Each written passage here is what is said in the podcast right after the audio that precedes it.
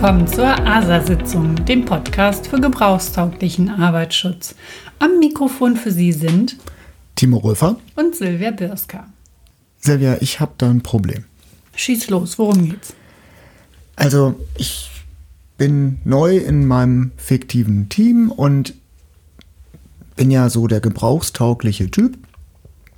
Und jetzt bin ich da angekommen und habe festgestellt, hier ist es üblich, alles immer total hemdsärmlich zu machen. Und zwar immer sofort und ohne großen Plan anzugehen und jede Aufgabe ohne großen Plan direkt anzufangen, ohne sich groß vorher Gedanken zu machen. Hier zählen auch nur so schnelle Erfolge und eben nicht der langfristige und nachhaltige Erfolg. Irgendwie habe ich festgestellt, da kommt es andauernd zu doch eher unnötigen Problemen bei. Um mal ein Beispiel zu bringen, da wird eine Software eingeführt, da wird vorher nicht mal mit den Beschäftigten getestet. Da werden technische Anforderungen definiert, natürlich werden preisliche Anforderungen definiert, aber die Bedürfnisse der Beschäftigten, die spielen einfach keine Rolle bei der Software. Die wird, da wird geguckt, die muss auf dem, dem und dem Betriebssystem laufen, die darf nicht mehr als x Euro kosten und muss natürlich irgendwie im Groben das tun, für das man die Software kaufen will. Dann wird die gekauft und eingeführt und das war's. Und das ist doch nicht richtig so, oder? Naja, ob was richtig oder falsch ist, also Fakt ist, dass das in dem Betrieb so üblich ist. Und das hat ja auch seine guten Gründe, wieso das so ist. Und das erinnert mich auch an ein Beispiel, dass wir haben ja mit jemandem mal gesprochen, mit einem Arbeitsschützer, Richtig. Der hat uns ja auch gesagt, ne, es war das Beispiel mit der Anschaffung von Bürostühlen. Der Arbeitsschutz wird halt gefragt, ne, die drei Stühle gibt es, welche Modelle kommen hier in Frage? Und bei der Auswahl wurden die Beschäftigten halt überhaupt nicht involviert. Und der Geschäftsführung war es da wichtig, natürlich den günstigsten Stuhl zu besorgen und die Person hat halt gesagt, ja, ich ticke halt auch eher anders. Ich würde mir halt schon gerne die Zeit nehmen, die Beschäftigten involvieren und die das auch wirklich testen lassen. Und ich bekomme dann Gegenwind, ne, sei es durch ähm, die Kolleginnen und Kollegen oder sei es durch die Geschäftsführung. Das dauert zu lange, das bringt außer Diskussion gar nichts. Ja, und die Person war auch richtig, also hat sich alleine gefühlt weil sie sich gedacht hat, naja, ähm, ich merke ja, dass wenn ich das selbst entscheide, schnell, schnell, hoppla die hopp, hat das langfristig negative Konsequenzen, weil der Bürostuhl dann nicht zum Gebrauch taugt. Aber es ist halt super wichtig in dieser Umgebung, dass schnell, schnell gehandelt wird. Ja, und da spielt eben auch der menschliche Faktor in Anführungszeichen keine Rolle. Also wie gut der Hintern auf den Stuhl passt, ist da gar nicht so wichtig, sondern da sind andere Kriterien wichtig.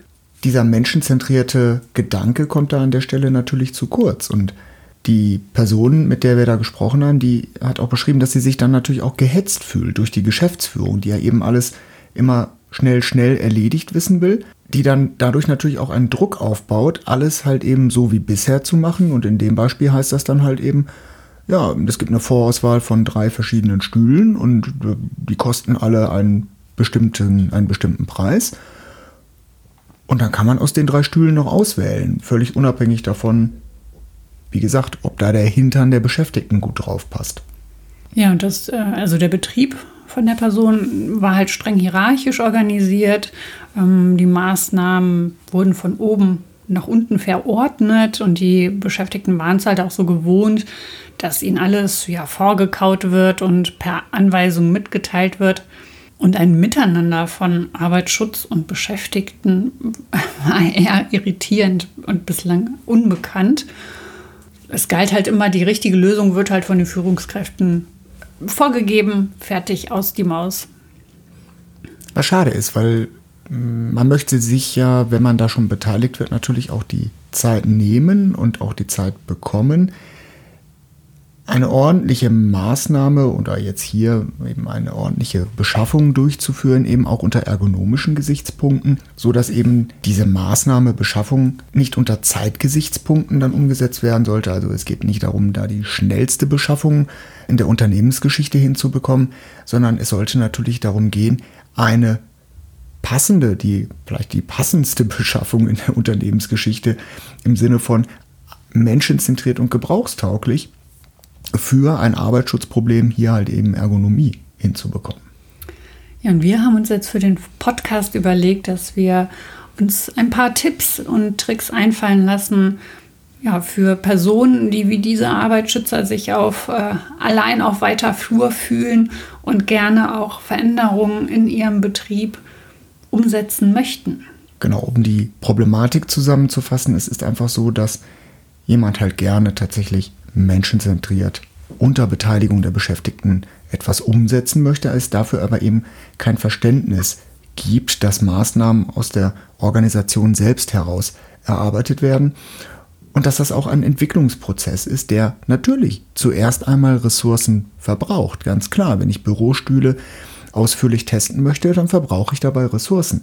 Aber auf lange Sicht spare ich Ressourcen ein, weil, das haben wir auch schon öfter gesagt, unter Umständen diese Stühle halt weniger oft getauscht werden müssen, die Mitarbeiter vielleicht auch einfach gesünder sitzen können. Und als ersten Punkt, es ist ja so, der Arbeitsschützer allein gegen den Rest des Unternehmens es ist einfacher gesagt als getan, erstmal die Tatsache nicht persönlich zu nehmen, sondern auf die sachliche Ebene zu gehen und sich zu, zu sich klar zu machen, es geht hier nicht um persönlich um mich, sondern es geht um die Sache. Und es geht darum, ähm, die Beschäftigten in den Mittelpunkt zu stellen, beziehungsweise die Person, für die ich irgendeine ähm, Arbeitsschutzlösung kreieren möchte. Und es geht um die Sache, dass die passendste Lösung gefunden wird, die zum Gebrauch taugt und somit eine nachhaltige Lösung ist, die wiederum kostengünstiger ist, als wenn ich eine schnelle Lösung habe, die vielleicht nicht so lange hält. Klar ist aber auch, dass die Unternehmenskultur natürlich jetzt schon berücksichtigt werden muss. Also wenn in diesem Unternehmen halt eben alles immer schnell, schnell gemacht wird und auf die Schnelle, da das Unternehmensmotto war, dann muss man vielleicht auch eine gewisse Anpassung von sich heraus dort mitbringen, wenn man dort neu anfängt. Das heißt, sollte vielleicht jetzt nicht das erste Projekt sein, sich vorzunehmen, den Arbeitsschutz im Unternehmen neu zu organisieren unter den Aspekten der Gebrauchstauglichkeit. Also ich befürchte, damit fällt man dann natürlich auch direkt auf die Nase, weil das natürlich so ein Unternehmen, das es nicht gewohnt ist, mal völlig überfordert. Also ich glaube, ein Tipp kann durchaus auch sein zu sagen, fang erstmal klein an, die Bürostühle sind sicherlich kein schlechter Punkt. Ein überschaubar großes Projekt, ein kleines Projekt, das vielleicht sogar so ein bisschen unter dem Radar der Geschäftsführung fliegt. Und wenn man das dann erstmal unter Aspekten der Gebrauchstauglichkeit erfolgreich umgesetzt hat, dann hat man damit natürlich schon mal bewiesen, dass es funktioniert und hat damit auch die Argumente beim nächsten Mal für ein größeres Projekt auf seiner Seite. Also zuerst schauen wir uns auch an, wo steht denn der Betrieb, wo ich arbeite, hinsichtlich der Beteiligung und dem Einsatz von gebrauchstauglichen Methoden. Also steht der Betrieb ganz am Anfang, hat bislang keine Erfahrung.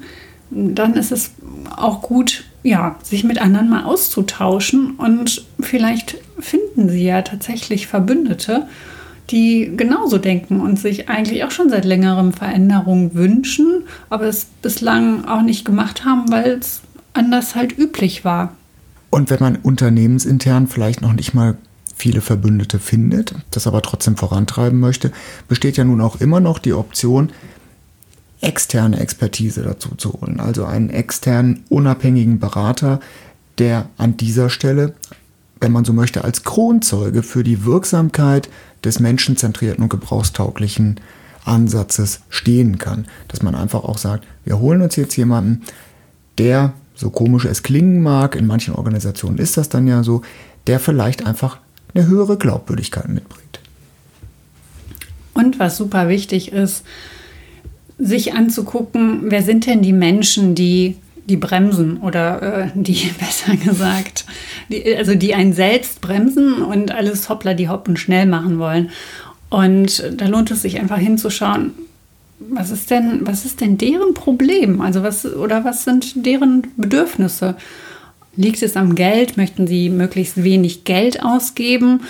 Oder haben sie einfach wenig Zeit und was bedeutet es eigentlich, schnell zu sein? Warum ist es super wichtig, schnell zu sein? Also die Frage können Sie sich selbst mal stellen und einfach mal aufschreiben, wieso ist es wichtig, ganz schnelle Lösungen zu finden. Das heißt, wir gucken sozusagen auf die Erfordernisse der bremsenden Personen, wenn es um die Bearbeitung von Projekten geht.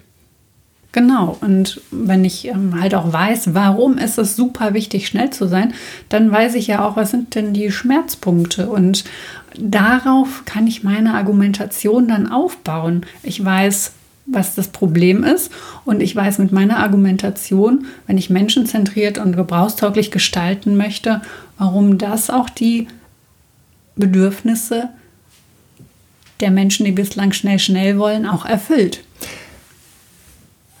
Genau, wir sagen ja immer, wir wollen die Menschen im Unternehmen verstehen. Ähm, das sind natürlich oftmals erstmal die Beschäftigten, die sozusagen die Kunden unserer Maßnahmen sind. Aber auch die Führungskräfte sind ja irgendwie Menschen im Unternehmen, deren Unterstützung benötigen wir ja auch. Und äh, wenn wir ihre Probleme verstehen, dann können wir auch geeignete Lösungen anbieten, die eben auch diese Probleme berücksichtigen.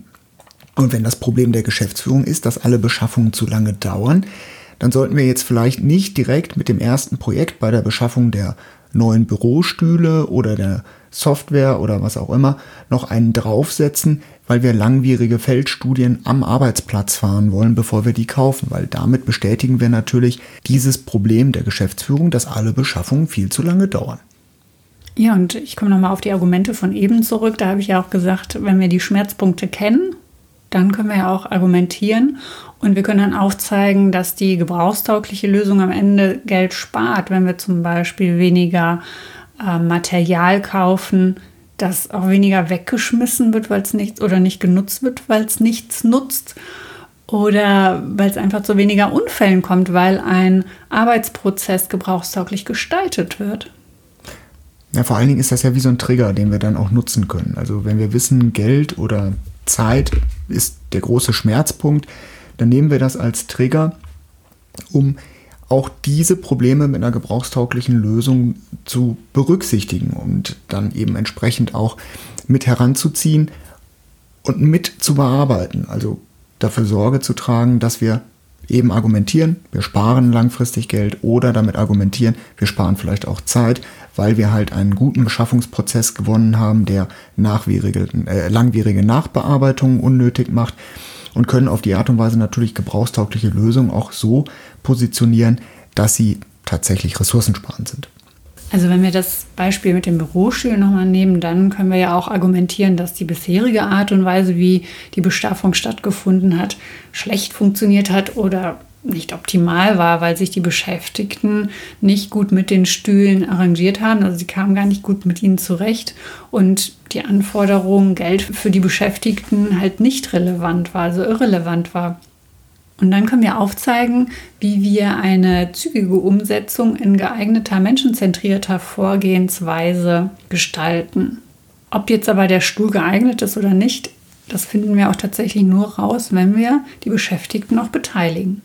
Die Gebrauchstauglichkeit kann aber eben auch im Arbeitsschutz nicht von einem Jahr aufs nächste eingeführt werden. Das ist ein Prozess, der auch immer wieder auf Hindernisse stoßen wird und bei dem man auch immer wieder Probleme des Prozesses sich angucken müssen. Aber ja, mühsam ernährt sich das Eichhorn mit jedem erfolgreichen Projekt und mit jeder gelungenen Maßnahme steigt natürlich auch die Akzeptanz unter den Beschäftigten, aber natürlich auch in der Geschäftsführung selber wenn die Beschäftigten wahrnehmen, dass die neuen Präventionsmaßnahmen sie eben in den Mittelpunkt stellen und dass sie etwas davon haben, dann wird eben auch der gebrauchstaugliche Ansatz positiv erlebbar. Und wenn es Geld spart oder auch nachhaltiger ist oder Projekte am Ende vielleicht auch schneller umgesetzt werden oder es in der Linie, wenn das Projekt dann beendet wurde, vielleicht einfacher wird, dann wird es natürlich auch für die Geschäftsführung etwas, was durchaus interessant wird, dann verfolgt die natürlich diesen Ansatz auch viel lieber. Und auf die Art und Weise können aus den anfänglichen Quick Wins dann irgendwann im Grunde genommen ein unternehmensweiter Ansatz werden. Und wichtig ist, wenn es dann gut geklappt hat, wenn Sie etwas Neues etabliert haben und menschenzentriert und gebrauchstauglich gestaltet haben, einen neues, neuen Prozess aufgesetzt haben, dann klopfen Sie sich auf jeden Fall auf die Schulter und ähm, sagen sie es. Also Klappern gehört auch zum Handwerk. Und ähm, nehmen Sie dieses Projekt, was gelungen ist, schreiben Sie alle Argumente auf und beim nächsten Mal können Sie dann vielleicht leichter Ihre Kolleginnen und Kollegen, Geschäftsführung oder wer auch immer an Ihrer Seite ist, überzeugen. Ja, aber jetzt am Anfang steht natürlich immer die Überzeugungsarbeit. Wir sagten es vorhin schon, sich Verbündete zu suchen ist ganz wichtig, dass man da nicht als Einzelkämpfer dieses gebrauchstauglichen Ansatzes im Unternehmen unterwegs ist. Und zu den Verbündeten können, wie gesagt, auch externe Beraterinnen und Berater gehören, die einen dann unterstützen können und die der Geschäftsführung dabei helfen können, das zu etablieren. So können sich die Leute zum Beispiel ja auch bei dir melden, Silvia. Ja, sehr gerne. Wenn Sie Unterstützung von mir möchten, dann wenden Sie sich gerne an mich unter silvia.bürsker.asa-sitzung.de. Und damit kommen wir zum Ende von Episode 50 der ASA-Sitzung. Wir bedanken uns für die Aufmerksamkeit und freuen uns auf Episode 51 der ASA-Sitzung, wenn es wieder heißt. Mit Sicherheit gebrauchstauglich.